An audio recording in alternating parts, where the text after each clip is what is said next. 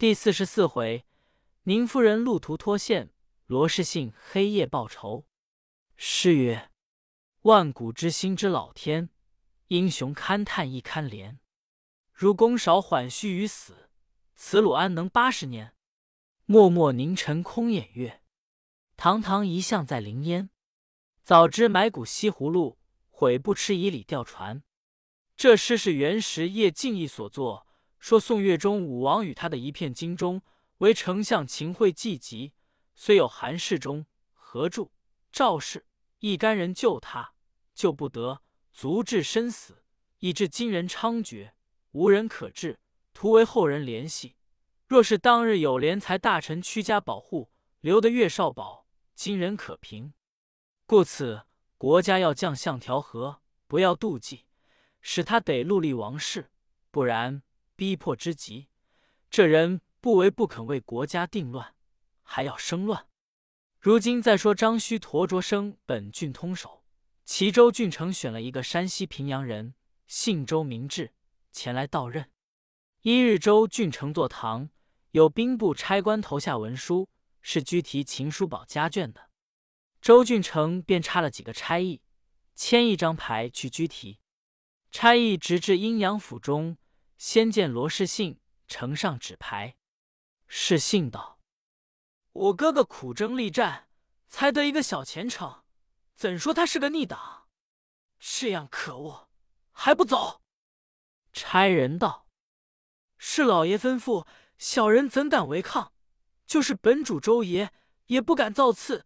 实在兵部不闻，又是宇文爷提过本，奉旨拘拿的，老爷还要三思。”世信睁着眼道：“叫你去就是了，再讲击了老爷姓，一个三十大板。”工人见他发怒，只得走了，回复周俊成。俊成没法，忙叫打轿往见罗世信。世信出来做了揖，俊成晓得世信少年粗鲁，只得先赔上许多不是，道：“适才造次得罪，秦都尉虽分文武，也是同官。”怎敢不逊一好体面？奈是不闻，奉了圣旨，把一个逆党为名，题目极大，又是差官手催，小弟便担当不住，想这事也是庇护不来的，特来请教。是信道：下官与秦都尉是异姓兄弟，他临行把母妻托于我，我岂有令他出来受人凌辱之理？这也要大人方便。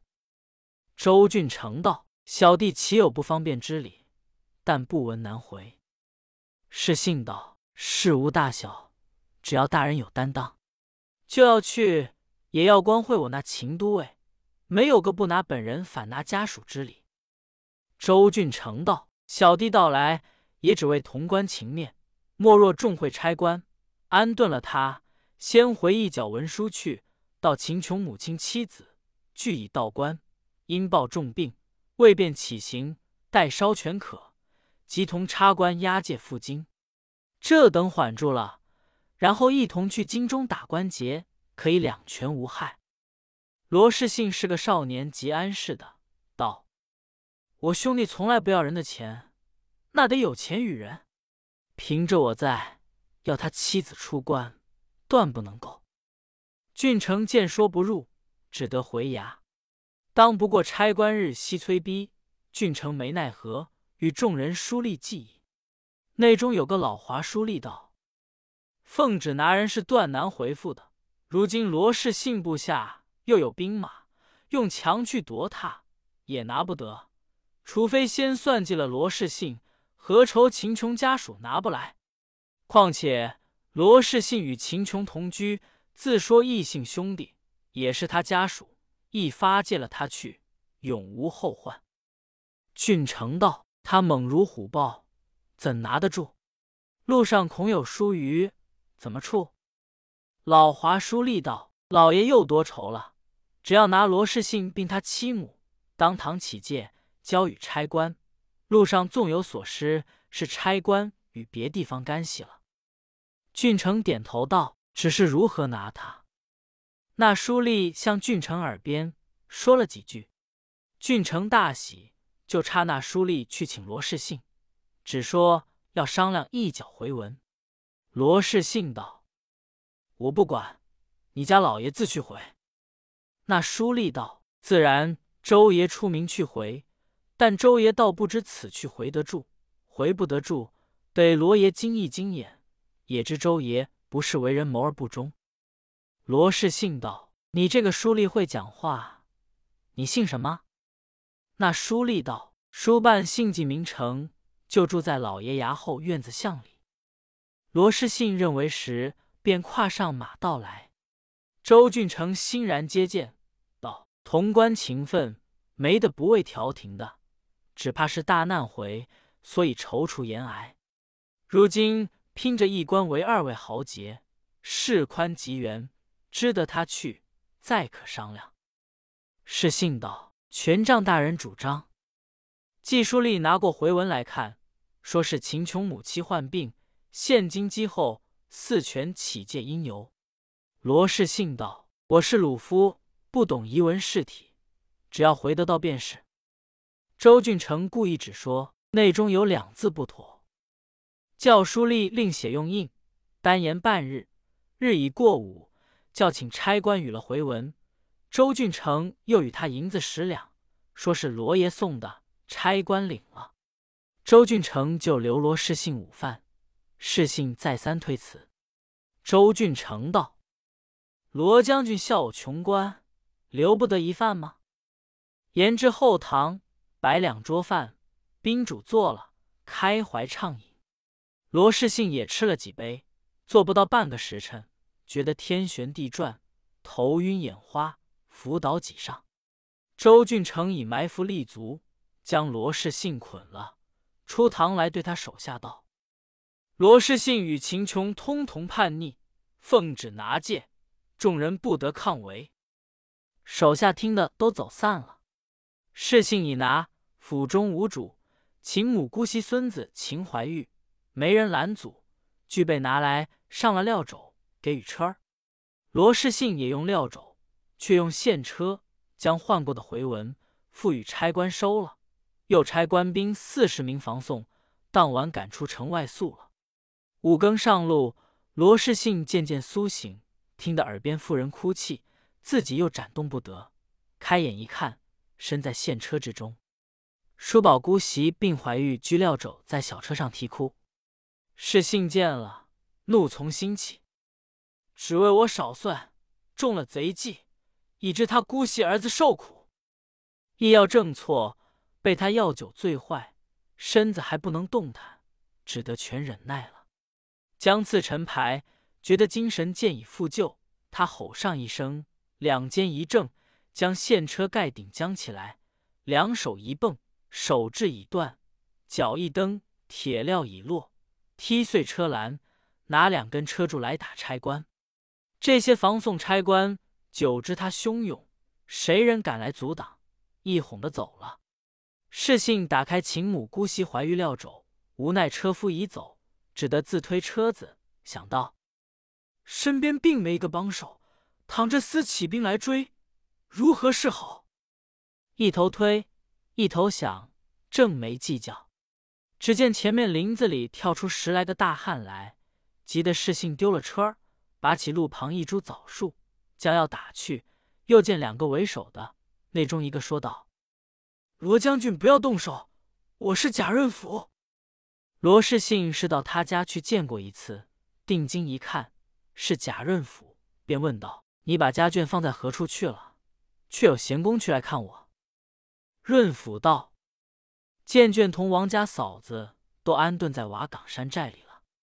李玄遂兄晓得此事必然波及叔宝，故此叫我两人星夜下山到郡打听。岂知不出所料，晓得拿了秦夫人，必然打这里经过，因此同这单主管带领孩子们。”扮作强人在此劫夺，不易被你先以挣脱此祸。是信道，虽然挣脱囚车，打散官兵，我正愁单身，又要顾练车子，又恐后兵追来，两难照顾。今幸遇两位，不怕他了。丹主管道：“我们有马匹，有兵器，就有人追，愁他则甚。”贾润甫道：“不妨往前去数十里，就是豆子坑，那里就有朋友接应了。”话未说完，只见郡城与差官带了六七百兵赶来。丹主管对贾润甫道：“你同秦太太、秦夫人、大相公先往头里走，我同罗将军迎上去杀这些赃官。”把一匹好马与罗士信骑了。士信手中挺着枪，站在一个山嘴上，大声喝道：“我弟兄有何亏负朝廷，却毕竟要设计来劫我们上去。我今把你这些贪赃昧心的真强盗尽情除尽，若留了一个回去。”不要算罗某是个汉子。说了，两骑马直冲下来。这些官兵见罗士信一个上当不起，又见旁边又有个大汉子似黑煞一般，那个赶来与他对垒，便带转马头逃回去了。丹泉看了，哈哈大笑道：“可怜这也叫官兵？”士信倒要追上去，丹泉止住了，策马转身。却说贾润甫带了几个喽啰保护秦夫人等，忙要赶到瓦岗去。只见三岔路口冲出一队人来，一个围头的大喝道：“孩儿们，一个个都与我抓了来！”贾润甫眼快，认的是程之杰，故意道：“多捡进贼，你认得我秦叔宝吗？”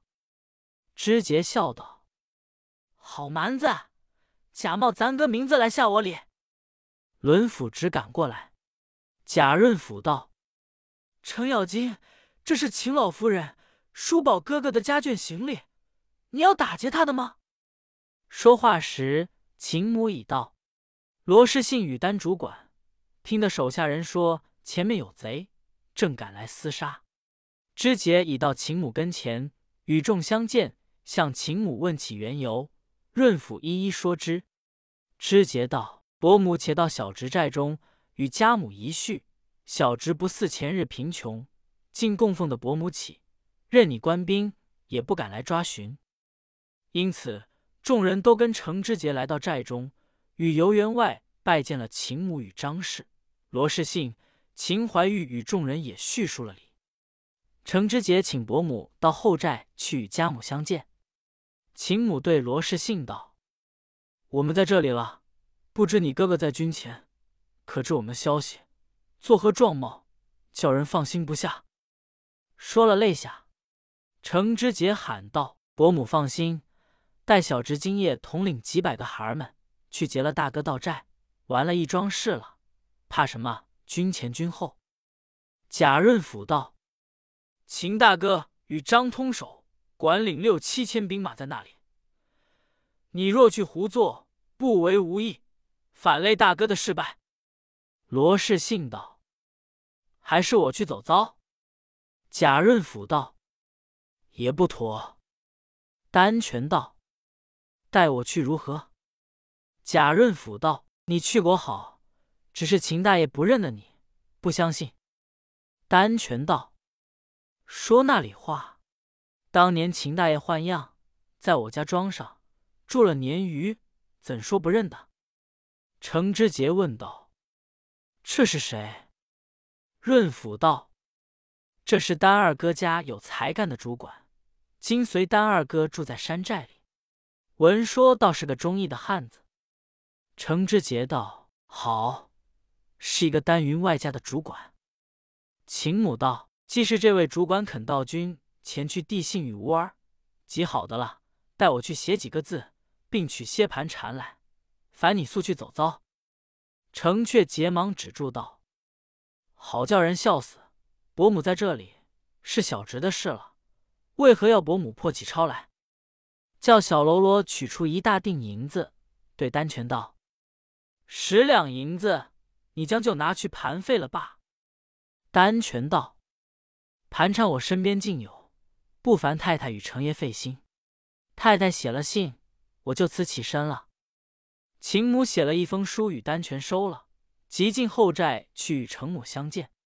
不说丹权到军前去报信，却说罗士信与程之杰、贾润甫、秦怀玉吃了更余接风酒，闺房安寝，心中想到：士信从不曾受人磨剪的，那里说起被这个脏狗与那个书办奴才设计捆缚我在囚车内，这一夜半日，又累我哥哥的老母若习出乖露丑。常言道：恨小非君子，无毒不丈夫。我罗氏信若不杀那两个狗男女，何以立于天地间？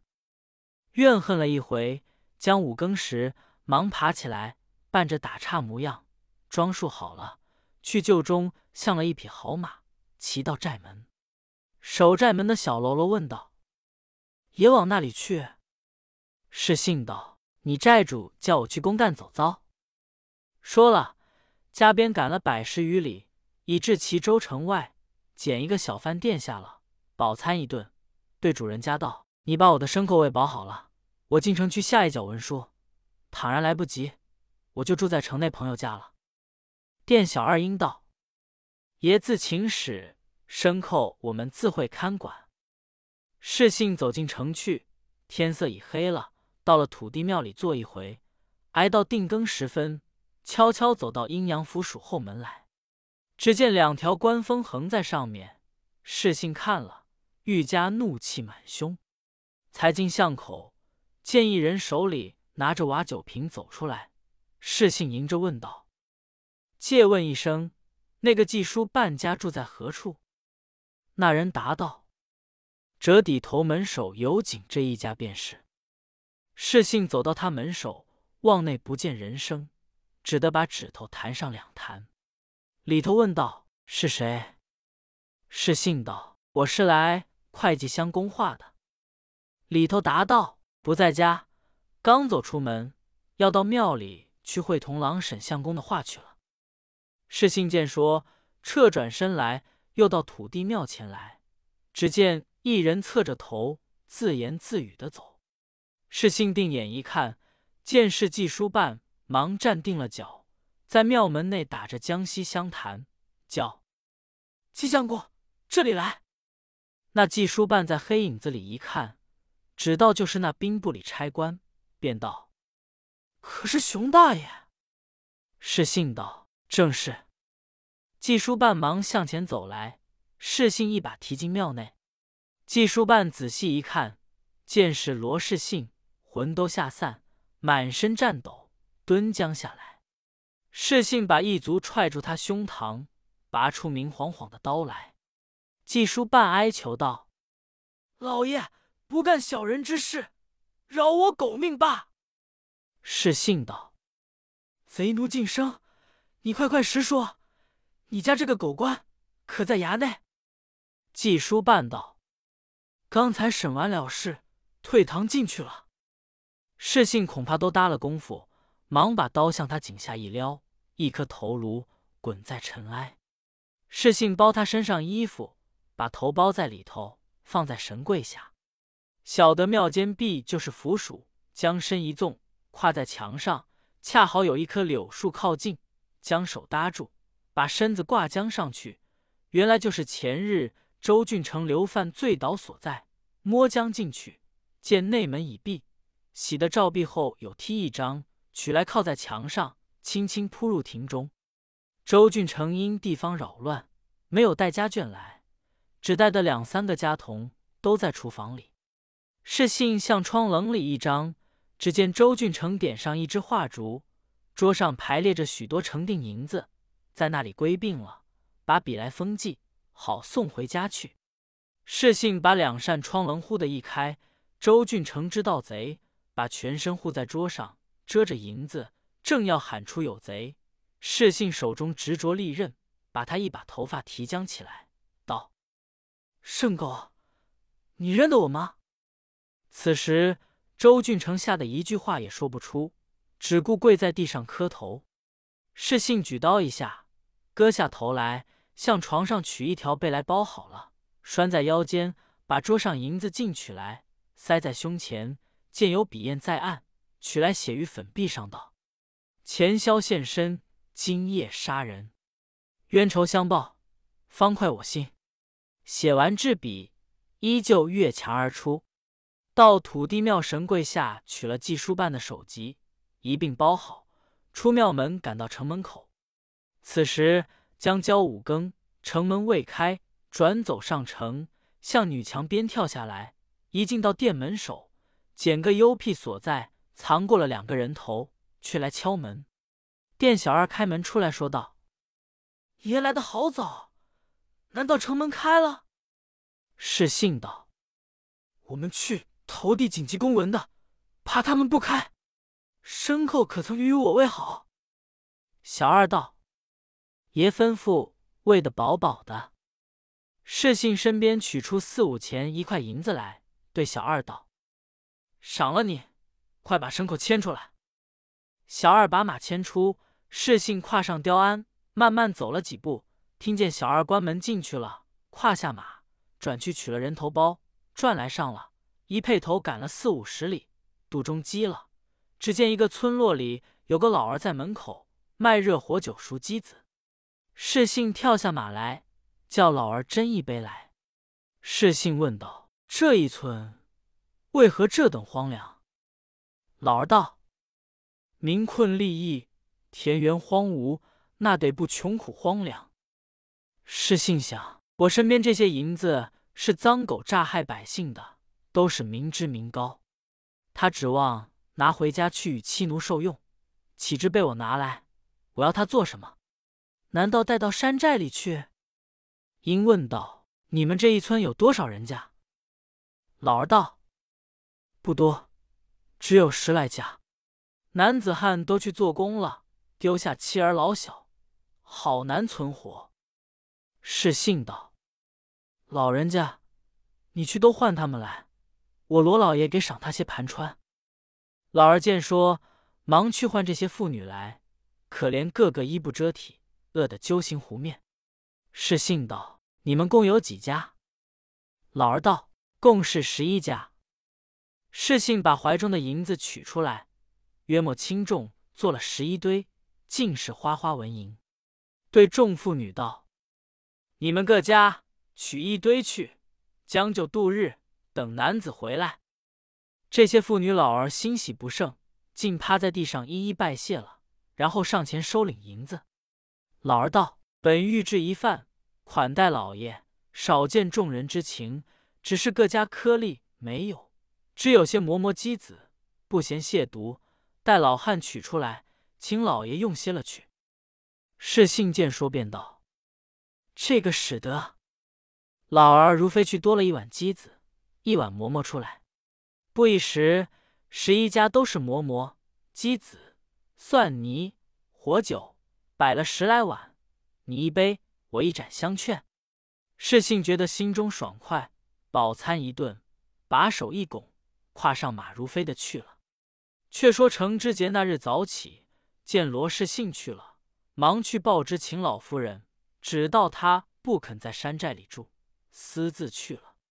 唯秦夫人信的，他真道是信是个忠直的汉子。再不肯背弃了，我们去的。石世信在马上，又跑了许多路，往后一看，却不见了两颗首级。原来两颗头颅系在安桥上，因跑得急了，松了节儿，撩将下来。